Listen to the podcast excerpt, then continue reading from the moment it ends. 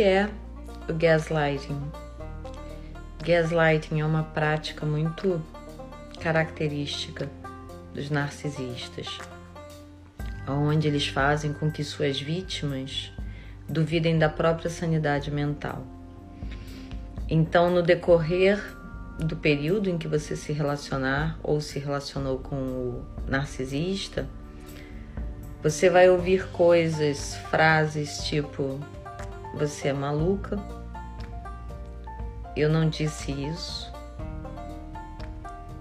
não foi isso que eu fiz. Você vai brigar por qualquer coisa.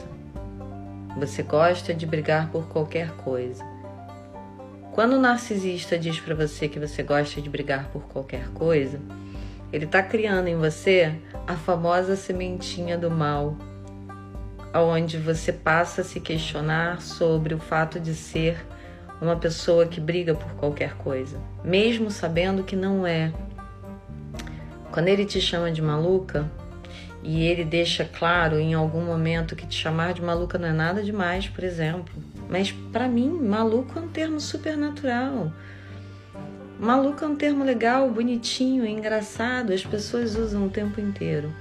Quando ele faz isso, ele cria em você uma dúvida razoável.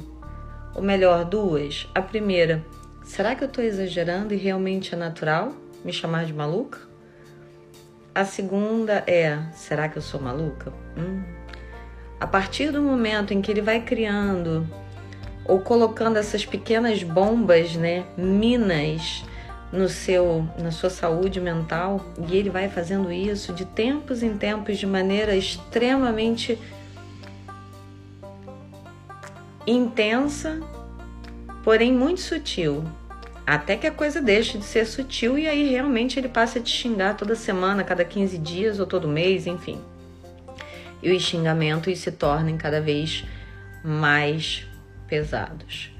Mas o gaslighting, ele é exatamente essa prática de fazer com que a parceira realmente comece a se questionar sobre a sua saúde mental, sobre a sua sanidade mental.